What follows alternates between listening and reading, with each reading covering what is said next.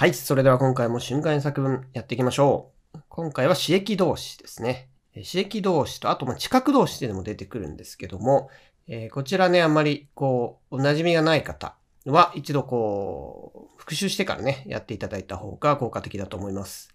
例えばインターネットで検索する場合に刺激動詞と、えー検索すると、いろいろ説明が載ってるサイトが出てきますので、まあそちらを読んでいただいたり、と、英速校のオリジナルテキスト持ってる方は、え日常会話完成のテキストの6週目になりますので、そちらを復習してみてください。さて、それでは早速行ってみましょう。えーまず最初の文ですね。これよく日常生活でありますね。例えば友達とかね、同僚が、月曜日の朝行ったら髪を切ってると。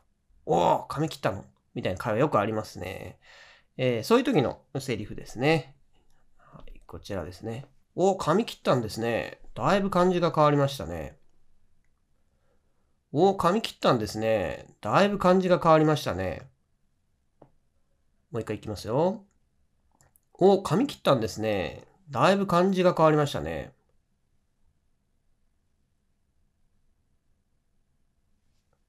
はい、回答、こちらですね。Oh, you had your haircut. You look pretty different. Oh, you had your haircut. You look pretty different. はい、こちらポイント見てみましょう。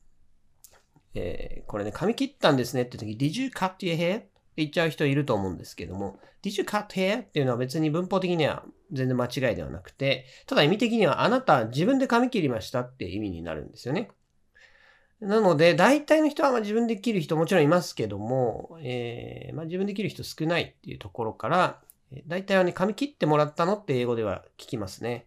で、その時にこの have というのはね、刺激動詞というんですけども、誰かに何かをしてもらう時にこれを使うと。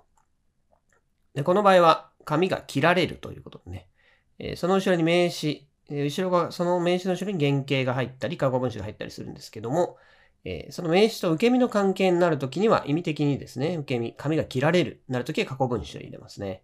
なんでこちらも今ね、あの過去分詞のカットを使ってるということになりますね。誰かに何かやってもらうというようなね、あのニュアンスが出てきたら、刺激動詞のハブかなと思うといいと思いますね。で、次ですね、you look pretty different になってますけども、こう何々のように見えるという look ですね。look like っていうのもあるんですけども、これと混同しちゃう人をよく見ますね。で、look と look like の違いというのは何かというと、look の後は形容詞が入りますね。えー look nice とかね。he looks good, he looks cool とかね。えー形容詞が入るんですけども、like はですね、like 自体が前置詞というものなので、えーなので look like とした場合には名詞。まあ、また文が入ることもありますけども、こちらの2つのどちらかになりますね。この場合、今の場合は different なので、形容詞でそのまま入れると。で、この You look pretty different. これね、よくよく考えるとすごいニュートラルな感じというかね、褒めてるわ、褒めてるのか別にね、あの感想は本当に何も言ってなくて違って見えるという、そのまま直訳した感じですけども、まあ、実際にはね、褒めることが多いと思うので、その場合、You look nice と言ったりね、あ You look beautiful とかね、あの、そういうふうに言うのももちろんありですね。はい。さあ、次行ってみましょう。次はですね、誰かね、あの、友達か同僚の話をしていて、あの人はなんかいい人だねと、その人の性格についてね、コメントをしていると。えーあの人どんな人ですか？ああ、あの人ね、こういう人ですごいいい人で、こういう人ですよと。セリフはこちらですね。彼が不満を言ってるのを聞いたことがないですね。多分我慢強い人なんでしょう。彼が不満を言ってるのを聞いたことがないですね。多分我慢強い人なんでしょう。もう一回いきますよ。彼が不満を言ってるのを聞いたことがないですね。多分我慢強い人なんでしょう。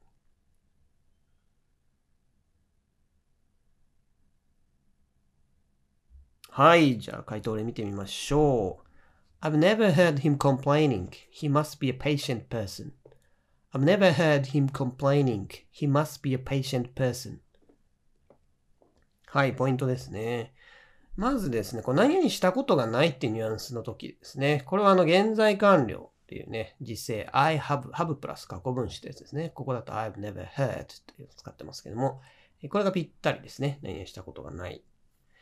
えーそれからね、不満を言っているとかね、愚痴を言っている。これなかなか出ない出なかった人もいるかもしれないですが、これはね、あの、complain っていうの、一語でいけますね。complain がもう不満を言うという意味。不満を言う、愚痴を言うという意味がありますね。なんで、例えば say complain って、complain って名詞もあるんですけども、say complain と言わなくても complain だけでも不満を言うという意味になるわけですね。でちなみに、クレイムっていうのがありますけども、英日本語だとクレームを言うと言いますが、英語だとね、あの文句を言うって意味にはならないので注意してください。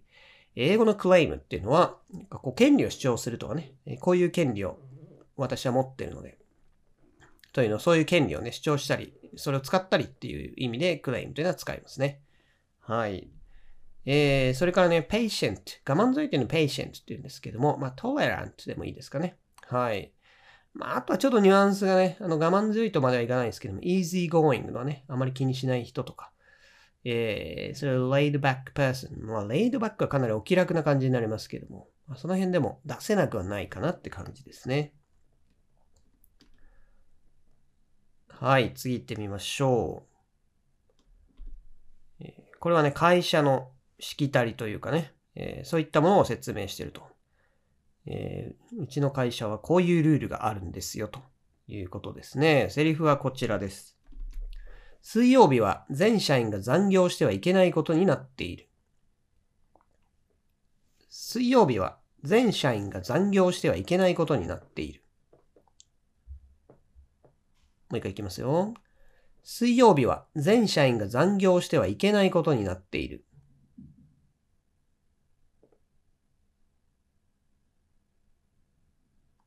はい、もう本回答見てみましょう。Employees are not supposed to work overtime on Wednesday.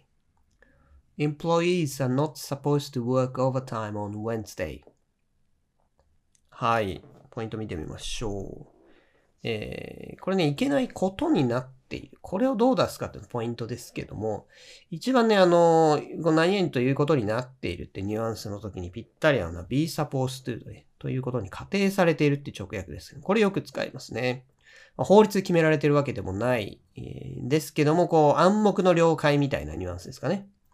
えー、何ですかね。例えば電車の中では、携帯電話で通話しないことになってる。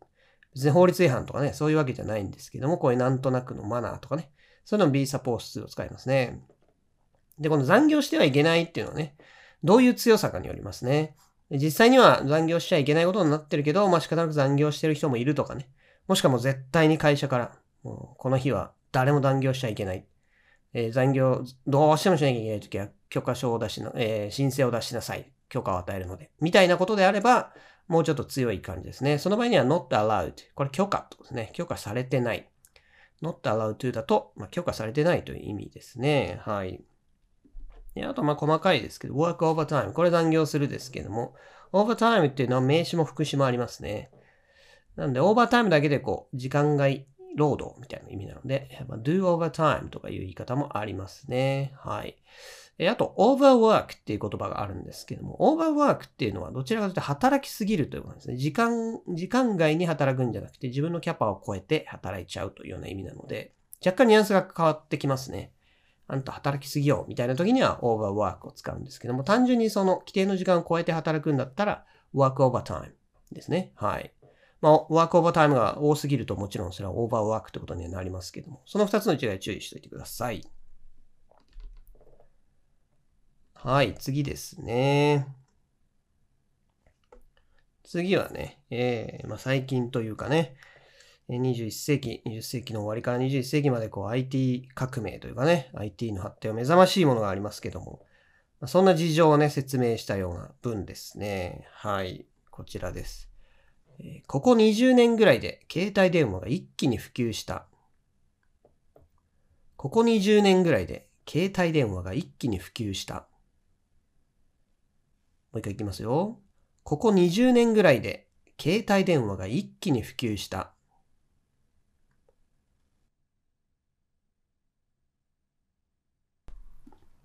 はい、じゃあ答え見てみましょう。こちらですね。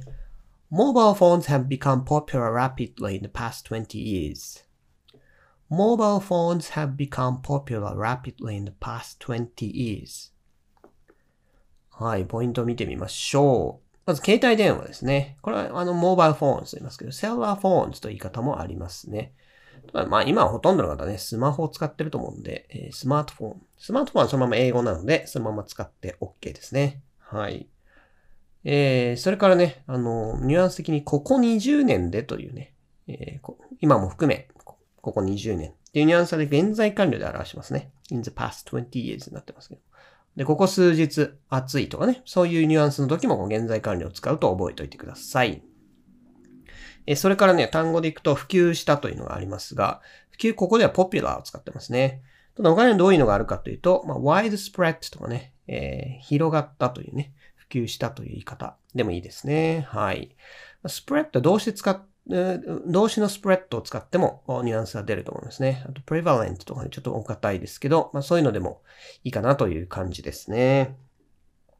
はい、じゃあ次行ってみましょう。はい、次はですね、最近体調悪いんだよねって話を友達なり同僚なりとしている感じですね。えー、まあなんかこの人はね、健康の問題を抱えていて悩んでいると。で、セリフはこちらですね。ここ最近めまいがするんだよね。病院に行って検査してもらった方がいいかもしれない。ここ最近めまいがするんだよね。病院に行って検査してもらった方がいいかもしれない。もう一回いきますよ。ここ最近めまいがするんだよね。病院に行って検査してもらった方がいいかもしれない。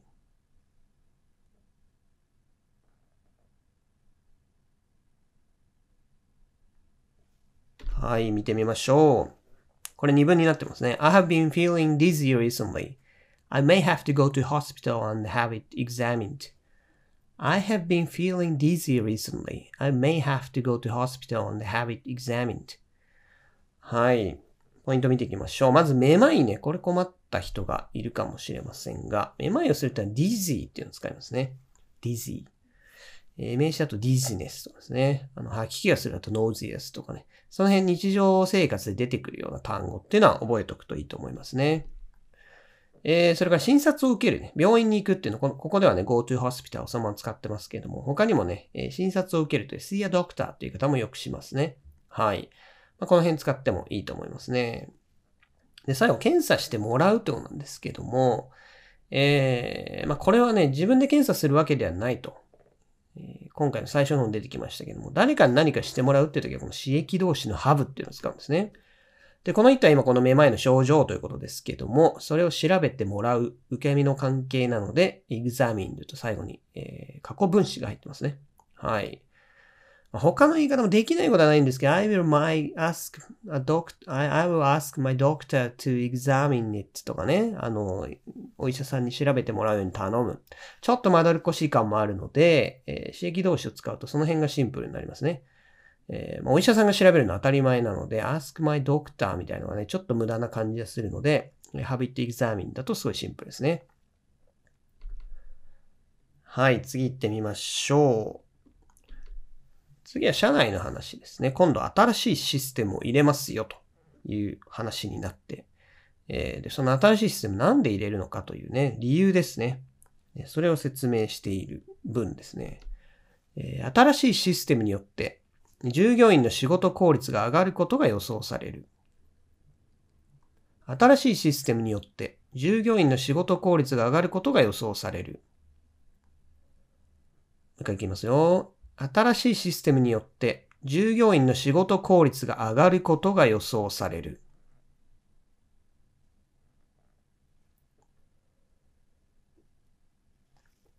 はい、見てみましょう。The new system is expected to improve work efficiency of employees. The new system is expected to improve work efficiency of employees. はい。えー、これね、ポイントですね。まず予想されるというところ。これは be expected to っていうのを使ってますね。これだと何が予想されるということで、ニューシステムをそのまま主語にしちゃってますね。えー、ただね、あの we expect 我々予想しているという始め方でもいけますね。we expect、uh, work efficiency of employees to improve というような言い方でもいいですね。はい。えー、あと、新しいシステムによってというとこ。この文では The New System を主語にしちゃってますけども、えー、Thanks to the New System みたいにして、これはもう分けちゃってももちろん OK ですね。はい。えー、Thanks to the New System uh, we expect, we hope, まあ we expect とか we hope ですかね。employees work efficiency will improve みたいな感じですかね。はい。もしシステムによって分けるとですね。で、improve の代わりにですね、こう上がるということは raise 上げるという動詞ですね。raise work efficiency という言い方でも OK ですね。improve っていうのはですね、改善するというような訳語になりますが、何かね、英語力でもそうですけど、クオリティとかが、ね、レベルとかが上がるとき、割と広めに、意味は広めなので、えー、よく使いますね。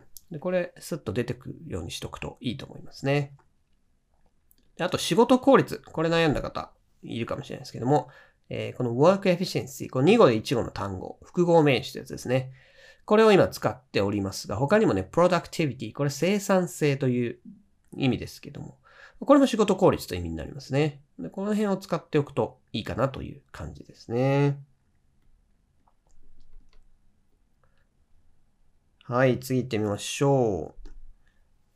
これもね、社内の話ですね。最近この、特にね、最近というかね、ずっとですけど、環境問題について、みたいな話を、皆さん、こう、環境問題に、の意識を上げましょうとかね、えー、最近だと、ビニール袋が有料化されたとかね、ありますけども、そういう環境問題に関連してね、会社での取り組み、こういう取り組みをしてますよという、えー、まあ、そういう話ですね。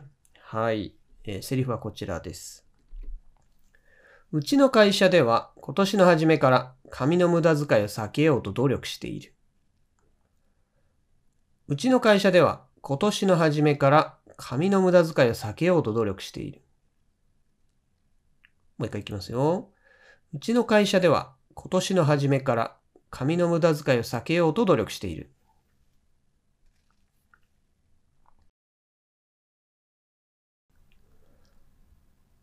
はい、それでは回答例見てみましょう。Our company has been striving to avoid wasting paper since the beginning of this year. Our company has been striving to avoid wasting paper since the beginning of this year. はい、ポイントを見てみましょう。えー、まずね、あの、努力するという単語ですが、これ strive を使っておりますが、make effort でもいいですね。努力する。はい。でも、えー、うまくいかないけど頑張ってる、もがいてる感じだと、えー、struggle っていうのがありますけども、えー、まあ、ここはね、そんなうまくいってないという感じでもないので、まあ、strive, make effort あたりでいいと思うんですかね。まあ、try でもいいですかね。try とかでもいいと思いますけどね。はい。えー、で、後ろね、避けるという動詞。そのまま行くと avoid ってなりますね。avoid っていうのは文法的には後ろに動名詞、ing が取れるという、えー、性質があるので、まあ、普通の名詞でももちろんいいんですけど、えー、ここは今 waste って動詞を動名詞にして入れてますね。try not to、えー、何々しないようにするという言い方でも、は避けるとニュアンス出るので、uh, has been striving to try not to waste paper という言い方もありですかね。はい。えー、まあこれはね、あとね、この完了形ですかね。今年の初めから何々、えー、しようとしているという。このニュアンスはもう現在完了ですね。はい。ずっとやってる感じ。えー、今に至るまで昔からずっとやってるっていう感じは現在完了を使うと出せるので、えー、それを覚えておくといいですね。はい、次行ってみましょう。次は最後ですね。これもあるある話ですね。僕も最近こんなことがあって、ちょうど、えー、同じようなことを友達に言ってたんですけども、はい。これは携帯電話の話ですね。これを友達にね、ちょっとぼやいてる感じだと思ってください。最近携帯の電池がすぐ切れるんだよな新しい電池に変えてもらうといくらぐらいなんだろう最近携帯の電池がすぐ切れるんだよな。新しい電池に変えてもらうといくらぐらいなんだろう。もう一回いきますよ。最近携帯の電池がすぐ切れるんだよな。新しい電池に変えてもらうといくらぐらいなんだろ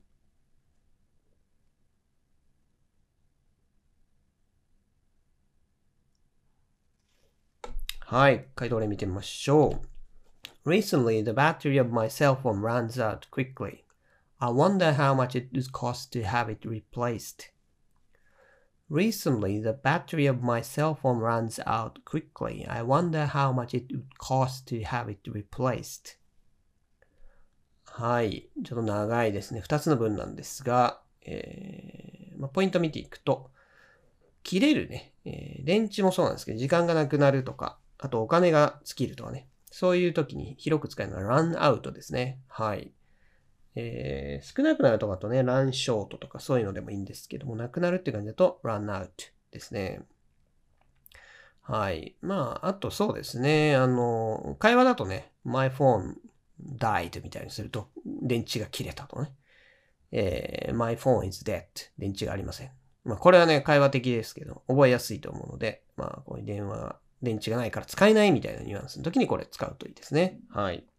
まあ、ランアウトはね、そういう会話的、極端会話的というわけでもないので、これはいろんな場面で使いますね。えーはい、次、次はですね、これ、お金の話するときっていうのは、コストって動詞を使うとね、一番、うんシンプルに決まるんですけど、コストっていうのは特徴としては主語にね、物が来ますね。えー This service costs 1000 yen とかね。このサービスは1000円かかる。みたいな感じですね。えーで、この it が主語に来ることも多いですね。これ形式主語というんですけども、ほにゃららすることがいくらいくらかかる。というニュアンスですね。で、形式主語っていうのは文の一番最後に to 不定詞とか that の文が入って、もともと主語に入れたかったやつが一番最後に来るってことなんですけども、ここも今 to have it replaced というのを本当は主語に入れたかったっていうことですね。はい。えー、それからですね、have it replaced こちら今刺激動詞というのを使ってますね。えー刺激動詞というのはですね、うん、誰かに何かをやってもらうという時にね、使うので、これも have it replaced その電池を変えてもらうと。電池が変えて、変えられるということで、受け身の関係になってるんで、have it replaced になってますね。replace というのはね、特に新しいものに変えるという意味があります。会社でもですね、次の人、誰かが辞めて、その次の人、後任の人を replacement と言ったりしますね。で、この replace の代わりに change to 使ってもいいですが、まあ、change to, have it changed ですかね。はい。ということで、今回、刺激動詞でしたね。知覚動詞。えー何々してるのを見たことがないというね、知覚動詞というのも出てきましたけども、えーこちらの復習、特にね、刺激動詞の have が出てきましたけども、have っていうのは誰かに何かやってもらうというニュアンスの時に使うということですね。はい。こちらマスターして、よくね、あの、日常会話の場面出てきますので、マスターしておきましょう。はい。今回はここまでです。